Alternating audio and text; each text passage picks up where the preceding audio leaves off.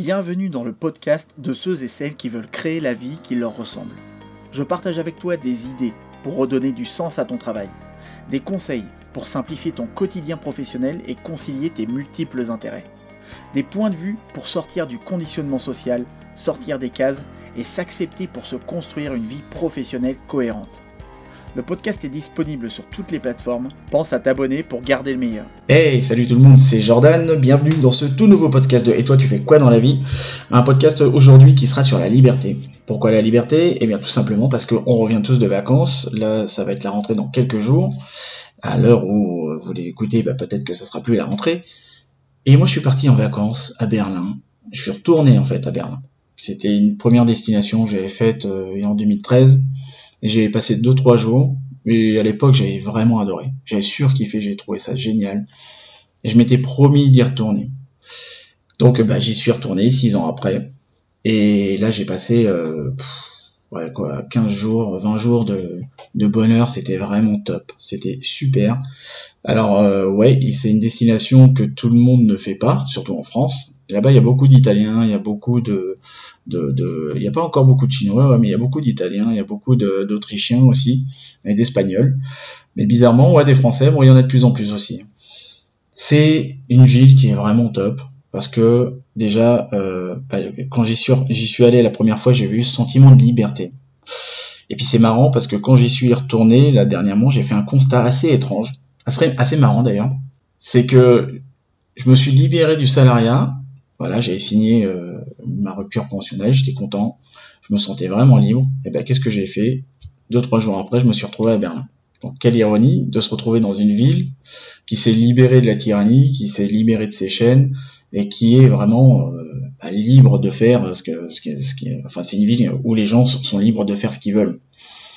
Euh, ça a été le chaos, certes, on va pas rentrer dans les détails de l'histoire parce que dans les années 90 il y a eu pas mal de choses, etc mais ça reste quand même une ville de liberté où on peut se balader en vélo, euh, il n'y a aucun souci.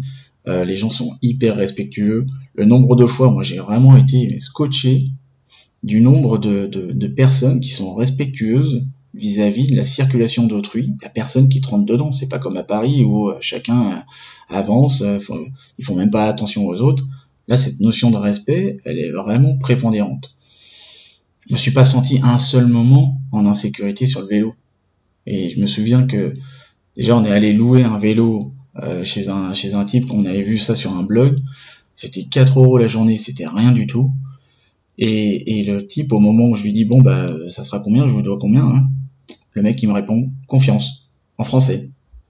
Incroyable. Moi avec euh, mon attitude de français, forcément je me suis dit mais ouais mais le mec, euh, je lui ai juste donné mon nom, mon prénom, mon adresse email ça se trouve, j'aurais pu, pu lui, en donner une fausse.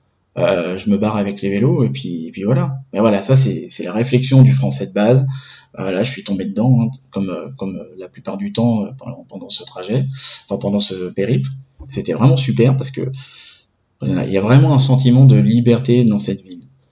Peu importe ce que tu fais, peu importe là où tu as envie d'aller, bah t'y vas, il n'y a, y a, aucun interdit, il n'y a aucune personne qui va venir te dire non, non, euh, c'est pas possible. À chaque fois, on est allé dans un endroit, on se disait bon, ça va être euh, friqué, euh, ça va être, euh, il va y avoir plein de bobos.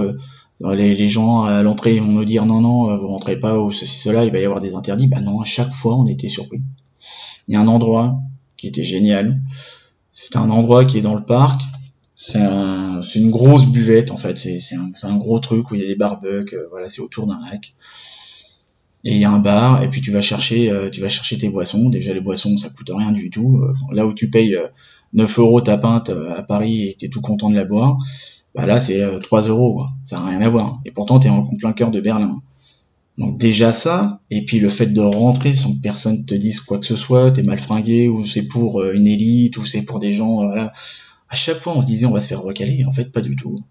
C'était vraiment génial parce que peu importe ce que tu voulais faire voilà t'es libre Libre dans la, mesure aussi parce que il y a personne qui vient gêner ton action. Peu, importe ce que tu veux faire, peu importe où tu veux aller, bah voilà, tu rentres, il y avait jamais personne qui va te dire non, non, vous rentrez pas, euh, pas comme en France. Et, là, il y a personne qui nous a empêché de faire quoi que ce soit.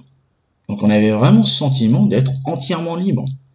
il n'y avait pas une oppression comme ce que je peux voir à Paris. À chaque fois que, tu veux aller quelque part ou que tu veux aller faire quelque chose, tu as un type à l'entrée qui te dit si oui ou non tu rentres. Et puis une fois que tu es à l'intérieur, bah, tu peux pas t'éclater plus que ça parce que la seule chose que tu as le droit de faire, c'est de consommer. Et, voilà, il n'y a pas une oppression dans la mesure où euh, bah, d'autres, euh, directement ou non, hein, ou même délibérément ou non, bah, frustrent tes désirs. Ah, tu te sens vraiment libre. Et, et, ça, c'est quelque chose qu'on a vraiment apprécié. Il y a une sorte de liberté naturelle. C'est pour donner un exemple. Il y a un parc en plein cœur de Berne qui est gigantesque. On était en train de se balader euh, en vélo. Et puis, bah, moi, à mon habitude, hein, je regarde à droite, à, droite, à gauche, et puis, euh, et puis là, bah, je retourne, euh, je retourne ma tête à gauche parce que ce que, ce que j'avais vu, c'était, c'était juste hallucinant en plein cœur de Berlin. Bah, il y a des mecs à poil. Voilà, il y a des mecs à poil en train de bronzer. Le truc improbable que tu verrais jamais à Paris. C'est pas possible. Et là, ils ont vraiment une liberté. Après, je parle de Berlin, hein, je parle pas de, de, l'Allemagne. Mais il y a vraiment une liberté euh, qui, qui, je pense que c'est une intention commune, c'est une intention de, la, une intention politique, parce que même les bibliothèques, on a voulu y rentrer. Euh, bon, bah, les gens, ils nous ont, ils nous ont pas interdit euh, l'accès, ils nous ont montré comment c'était. Il fallait payer, certes, mais bon, ils nous ont quand même fait une entrée, une visite gratuite. Les gens sont hyper sympas. Ouais, c'était, c'était vraiment hallucinant. Et, et, et, là où on se dit qu'en France, ça pourrait pas fonctionner parce que ce type de liberté naturelle, elle, pourrait conduire qu'au chaos social, au chaos sur la route, au chaos, euh, chaos tout court. Euh, rien que faire du vélo, les gens s'écartent quand ils sont sur la piste cyclable. En France, c'est pas le cas. Euh, le nombre de fois où j'allais tout droit et une voiture avait mis son clignotant à droite pour tourner dans la rue perpendiculaire, la voiture, elle, elle attendait que je passe. Ça ne serait jamais arrivé à Paris. Je me serais même fait engueuler. Donc il n'y a pas un seul moment où je me suis énervé, il n'y a pas un seul moment où j'ai été frustré, il n'y a pas un moment où... Non, non, toutes les interactions que j'ai pu avoir avec, euh, les personnes, c'était euh, c'était sympathique. Il y a une personne qui était une fois un guichet euh, pour des billets de train qui n'était pas super agréable, mais voilà, parce qu'on avait tellement l'habitude d'être en interaction avec des gens sympas que le moment où on a rencontré une personne qui n'avait pas forcément euh, le sourire euh, sur son visage, peut-être qu'elle avait passé une mauvaise nuit, et eh ben voilà, ça, nous a, ça nous a choqué, ça nous a, ça nous a interpellé, pas choqué, interpellé en tout cas. Donc ce, ce côté respectueux qu'on retrouve de moins en moins euh, à Paris, en région parisienne, je parle pas de la France, hein, je parle vraiment de la région parisienne parce que c'est pas pour faire des généralités, mais c'est quand même c'est très facile, je suis pas le seul à le dire, c'est pas moi qui fais un constat personnel, mais c'est voilà, c'est très facile de t'énerver, c'est très facile de de, de, de, de t'embrouiller avec quelqu'un dans la rue, alors que là, c'était après, je pense que il y a plusieurs raisons à ça. Berlin déjà, c'est cinq fois Paris, c'est cinq fois plus grand, il y a de l'espace de partout, euh, tellement qu'ils ont d'espace que les loyers, bon, les loyers avant en 2013 c'était pas cher. Aujourd'hui, euh, bah, c'est, je crois que c'était en 2017 ou 2018 que ça a été la ville qui a connu la plus grosse augmentation, la plus grosse forte euh, augmentation de, de, loyers dans le monde. Il y a 40 000 nouveaux arrivants par an, donc forcément. Et là, ils sont en train de se battre contre la gentrification euh, de certains quartiers de, de, de, la ville de Berlin, tout court. Et c'est, c'est, bah, il y a juste à, à, voir la mentalité que eux ils ont. Après, nous, on n'a pas vécu euh, divisé euh, Paris-Est, Paris-Ouest. Euh, y a, ils n'ont pas connu, enfin on n'a pas connu l'oppression communiste, mais mais, mais, mais, ouais, en tout cas, j'ai trouvé qu'il y avait une réelle différence. Pourtant, Berlin et Paris, c'est deux villes qui, qui sont jumelles presque. Hein. C'est deux villes qui ont évolué ensemble. Berlin a beaucoup pris Paris comme exemple. donc, ouais, c'était vraiment un, un, un, voyage super. J'ai trouvé ça génial. Et ce sentiment de liberté, donc c'est là où je veux en venir, c'est que ce sentiment de liberté, forcément, bah, je l'ai eu quand je suis parti de, du salariat, quand j'ai quitté le salariat. Et donc ça a été marrant de, de dire que je me retrouve dans une ville où bah je qui est une ville qui s'est vraiment libérée de ses chaînes, quoi, des chaînes du communisme, euh, juste après avoir quitté le salariat. Et, et, et aujourd'hui, je pense que ce, ce, ce, besoin de liberté, il se retrouve chez beaucoup de personnes. C'est peut-être pourquoi, pour, pour, ça que tu m'écoutes. C'est peut-être aussi pour ça que tu suis les podcasts. C'est d'avoir des réponses sur comment est-ce qu'on peut gérer sa transition d'une situation où on se sent peut-être bloqué, enfermé, prisonnier, hein, disons-le clairement, pour bah, aller vers quelque chose où on est dans une situation on est libre d'être soi-même, libre de penser, libre d'agir. Et, et, je pense que ça, c'est un enjeu aussi qui, qui est, qui est, très fort par rapport au marché du travail, par rapport à aujourd'hui, c'est de pouvoir mettre un petit peu plus d'humain. Parce que c'est ça aussi qui, qui que j'ai trouvé très intéressant chez, à Berlin, c'est ce côté humain. Et pourquoi est-ce que je parle de l'humain? Bah, Tout simplement parce que quand tu es dans un environnement déshumanisé, t'as pas envie d'y rester. Tu as envie de, de, te barrer là. Voilà, parce que ça te... Pour X raisons d'ailleurs, il y a beaucoup de conséquences vis à -vis du fait que tu sois dans un environnement déshumanisé et on, voit bien que aujourd'hui, sur le marché du travail, de plus en plus, il y a des environnements de travail qui sont déshumanisés. Et, tout, tout, tout, l'enjeu sera de redonner toute sa dimension humaine au travail. On voit bien qu'il y a un malaise hein, par rapport à la manière de travailler. Il y a, vraiment une fatigue du, salariat, il y a une fatigue des personnes euh, vis-à-vis des personnes qui sont dans le salariat euh, on voit émerger une nouvelle forme de travail, hein, plus libre. Aujourd'hui, bah, c'est ce qu'on a vu il y a quelques années avec les chauffeurs Uber qui ont été les premiers à être médiatisés. Eux, ils travaillent quand ils le souhaitent, de manière complètement libre. Avec, euh, ils travaillent avec qui ils veulent, enfin, à peu près. Hein. Il y a également les auto-entrepreneurs, les professions libérales, les freelances, il y a les indépendants. Tout cela, tout cela cherche à se libérer du salariat au prix de la perte de beaucoup d'avantages sociaux, des avantages fiscaux, économiques, mais qui a la liberté de travailler euh, avec qui il veut, et ça, ça n'a pas de prix. Mais comme j'aime à le dire, bah, l'entrepreneuriat ne fait pas l'unanimité encore aujourd'hui. Euh, bah, c'est comme la culture d'ailleurs. Euh, la, culture, quand j'étais à Berlin, j'ai été stupéfait de voir que déjà d'une, la culture, c'est pas comme en France où on donne l'impression, et ça c'est pas moi qui le dis, c'est un groupe d'étudiants à qui j'ai posé la question, avec qui j'avais travaillé. Eux, ils travaillaient sur le pass culture à Paris. Et ils en avaient jamais entendu parler. Et quand je leur ai posé la question, c'est quand la dernière fois que vous êtes allé dans un musée? Ils savaient pas, savaient pas répondre. Ils n'étaient pas allés depuis euh, leur sortie de classe. Et, pourquoi? Parce que quand je leur ai posé la question, qu'est-ce que ça représente pour vous, la culture? Il y a une majorité qui m'ont répondu, c'est élitiste. C'est réservé à une élite. Et, l'entrepreneuriat, je vais faire une comparaison simpliste, hein, une passerelle très courte, mais c'est pareil avec l'entrepreneuriat. Il y a beaucoup de personnes qui pensent que c'est réservé à une élite. Il n'y a qu'à voir le parcours et le profil des gens qui passent sur des webzines comme euh, Madinest ou euh, Start les Échos, enfin tous ces tous ces webzines qu'on voit sur le net qui parlent d'entrepreneuriat ou de personnes qui ont fait des soi-disant reconversions, bah, la plupart ils sont issus d'écoles de commerce ils ont entre 20 euh, et 30 ans et bah, ils ont décidé de ne pas passer par la casse salariale.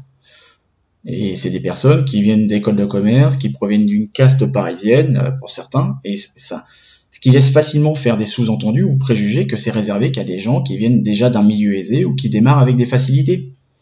Alors, est-ce que c'est un constat ou est-ce que c'est un cliché? Bah ouais, mais c'est pourtant euh, ce qu'on voit de plus en plus sur Facebook, sur sur Internet, dans des, des récits, etc. Et d'ailleurs, en parlant de clichés, il faut en affronter beaucoup hein, vis-à-vis du regard social, qui, en fonction de l'interlocuteur et du milieu, social, quand on est entrepreneur, il y a toujours cette, cette, cette impression d'être jugé, d'être d'être regardé différemment des autres. Il faut affronter le regard social de l'autre, qui est plus ou moins méprisant ou compatissant, lorsque tu essayes de bafouiller la présentation de ton activité. Et quand tu tentes de répondre que tu es à ton compte, le type de demande que, en général, tu as une personne qui va te dire, voilà, qu'est-ce que tu fais en vrai Et c'est pareil quand, tu vas à la salle de sport l'après-midi ou que tu vas euh, régulièrement à des heures, sur, des heures de boulot, tu as des types, je suis sûr, qui doivent se demander, mais qu'est-ce que tu fais de ta vie?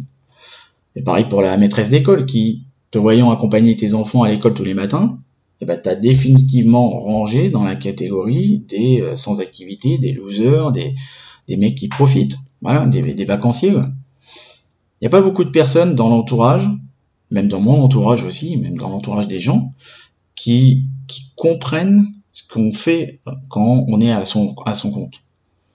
Et puis, on, c'est inutile de parler de lorsqu'il est question de demander un prêt bancaire hein, quand tu es indépendant. Alors là, et c'est pour ça qu'aujourd'hui, il est plus qu'important de, de rebâtir l'ensemble de nos systèmes assurantiels et de nos réglementations sociales.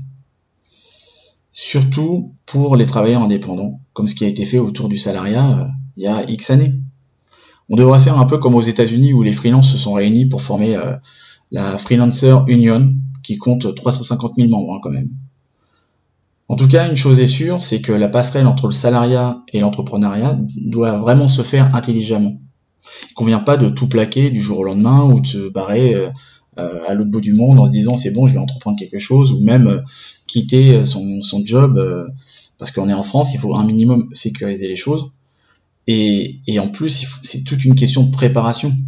Et c'est un état d'esprit qui consistera à surtout désapprendre tout ce qu'on nous a inculqué plus jeune et à l'école pour adopter une autre posture. Déjà en entreprise, ça, ça doit passer par redonner du pouvoir aux travailleurs, leur permettre de reprendre le contrôle sur leur façon de travailler. Ok, c'est en train d'évoluer en ce moment, mais voilà, à quel prix et est-ce que c'est pas juste de la poudre aux yeux? Parce que mettre un baby-foot, euh, mettre euh, des cours de yoga, ou ça c'est pour les conditions de l'environnement de travail, certes, euh, permettre aux gens de travailler en remote ou quoi que ce soit, ok, mais moi je me souviens d'avoir travaillé en remote aussi quand j'étais consultant, bah j'aimais pas ça, parce que je, je, passais mon temps à avoir... je passais mon temps dans ma boîte mail. On passait, la chef de projet, elle passait son temps à m'envoyer des messages pour voir si je répondais directement ou pas c'est ça dépend des entreprises, mais bon, je pense que après c'est plus la même façon de voir les choses hein, par rapport à, 2012-2013. Mais voilà, aujourd'hui, je sais qu'il y a une majorité des salariés qui veulent euh, réorganiser leur travail concrètement au quotidien. Et aujourd'hui, encore, ça reste limité. Gérer son temps soi-même, sans avoir à rendre de compte, ou avoir cette liberté de penser et cette liberté d'être. Et on est de plus en plus nombreux à vouloir évoluer dans ce sens. C'est pour ça que l'ubérisation du travail me semble être une, réelle réponse à un nouveau besoin. On est encore dans un environnement très normé, très cadré, où il y a encore cette relation de subordination qui est encore très forte. Et en tant que salarié, on a peu de marge de manœuvre pour organiser son temps de travail. Bon, bien sûr, il ne s'agit pas de dénigrer le travail salarié, hein, qui est lui-même en pleine mutation et peut répondre à nos aspirations. Et voilà, il y aura toujours cette soif de liberté et d'autonomie dans le travail. C'est une évolution structurelle. C'est une évolution structurelle qui répond à l'évolution de la société. Et les gens veulent plus de responsabilisation. Il n'y a pas un moment à Berlin je me suis senti infantilisé. Et en France, malheureusement, c'est encore des généralités, c'est encore des constats, certes, ok, d'accord, mais c'est quand même un fait. Il y a plein de personnes qui, ressentent le fait qu'on on est infantilisé en France. Euh, le, fait euh, de ne pas pouvoir, euh, je sais pas, un exemple à Berlin, c'est assez incroyable parce que ils ont un aéroport qui, pendant la deuxième guerre mondiale, a été utilisé par les nazis et après la seconde guerre mondiale a permis le, ravitaillement, surtout lorsqu'il y a eu la, construction du, mur de Berlin. Donc il a permis le ravitaillement des, des Berlinois je sais plus, il y avait un avion qui, euh, qui passait toutes les 7 minutes, c'était juste incroyable. Et on leur a demandé, par référendum, qu'est-ce qu'ils voulaient faire de, de, ce, de cet aéroport. Est-ce qu'ils voulaient euh, le transformer en quelque chose en centre commercial ou en habitation ou quoi que ce soit? Non, ils se sont dit, on le laisse tel qu'il est. Et aujourd'hui, il est encore... Euh, c'est possible de le visiter. Bah voilà, justement, quand on est rentré, on s'est dit il va falloir montrer les sacs ou euh, il va falloir euh, montrer pas de blanche, une, carte d'identité ou quoi que ce soit. Rien, rien du tout. D'ailleurs, il n'y a pas un seul moment en deux semaines où j'ai montré mon sac, rien du tout. Alors qu'en France, et pourtant eux aussi, ils ont eu des attentats. Donc voilà, je, trouve que il y a, ce côté, infantilisation en France que j'ai pas retrouvé moi en tout cas à Berlin, où les gens sont vraiment dans bah, le respect, ils sont responsabilisés. Voilà, on a discuté avec pas mal de personnes, c'est pas juste une impression comme ça. Mais voilà, j'ai, c'est, c'est, je pense que de plus en plus, les salariés vont vouloir être dans cette optique, dans ce cadre-là, de plus de responsabilisation.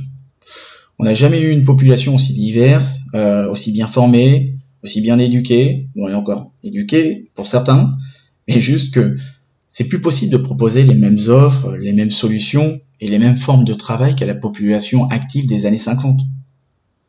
Donc, dans la révolution qu'on vit, il est plus qu'essentiel d'aménager une place correcte aux travailleurs autonomes, afin qu'on puisse faire en sorte que bah, toute cette destruction d'emplois reste créatrice. Et que même si l'emploi salarié se raréfie, que ça ne se transforme pas en crise économique et sociale. Voilà ce que j'avais envie de vous partager aujourd'hui. En tout cas, si vous sentez euh, prisonnier ou bloqué dans une situation qui vous satisfait pas, ben, trouvez des solutions. Libérez-vous de tout ça. Il, existe toujours des solutions. Il existe toujours un moyen d'agir ou de permettre, faire en sorte en tout cas d'aller vers quelque chose de mieux. On n'est pas condamné à subir les choses il y a juste à voir euh, bah, les Allemands, hein, ce qui s'est passé. Hein. ça a duré euh, presque 40 ans, mais en tout cas, ils se sont libérés du, mur de Berlin. Donc, je voulais faire une comparaison entre le fait de se libérer d'une emprise, de quelque chose. Je, ne suis pas en train de faire une comparaison hein, entre le salariat et le communisme ou quoi que ce soit.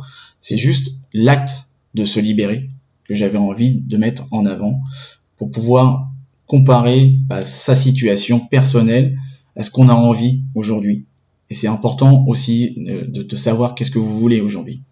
Et de pas juste être dans l'injonction sociale de euh, ou l'injonction au bonheur, toutes ces, obligations euh, comme une sorte de, d'obligation naturelle qui devrait être non non non vous, vous devez savoir ce que vous voulez peu importe ce que ce que vous voulez faire trouvez un moyen de le faire Quant à nous, on se retrouve bah, pour un prochain podcast. D'ici là, bah, pensez aussi à vous abonner au groupe Facebook Multipotentialité, je vais le dire, hein, je vais réussir à le dire, multipotentialité, les voies des multipotentiels, pour continuer la conversation.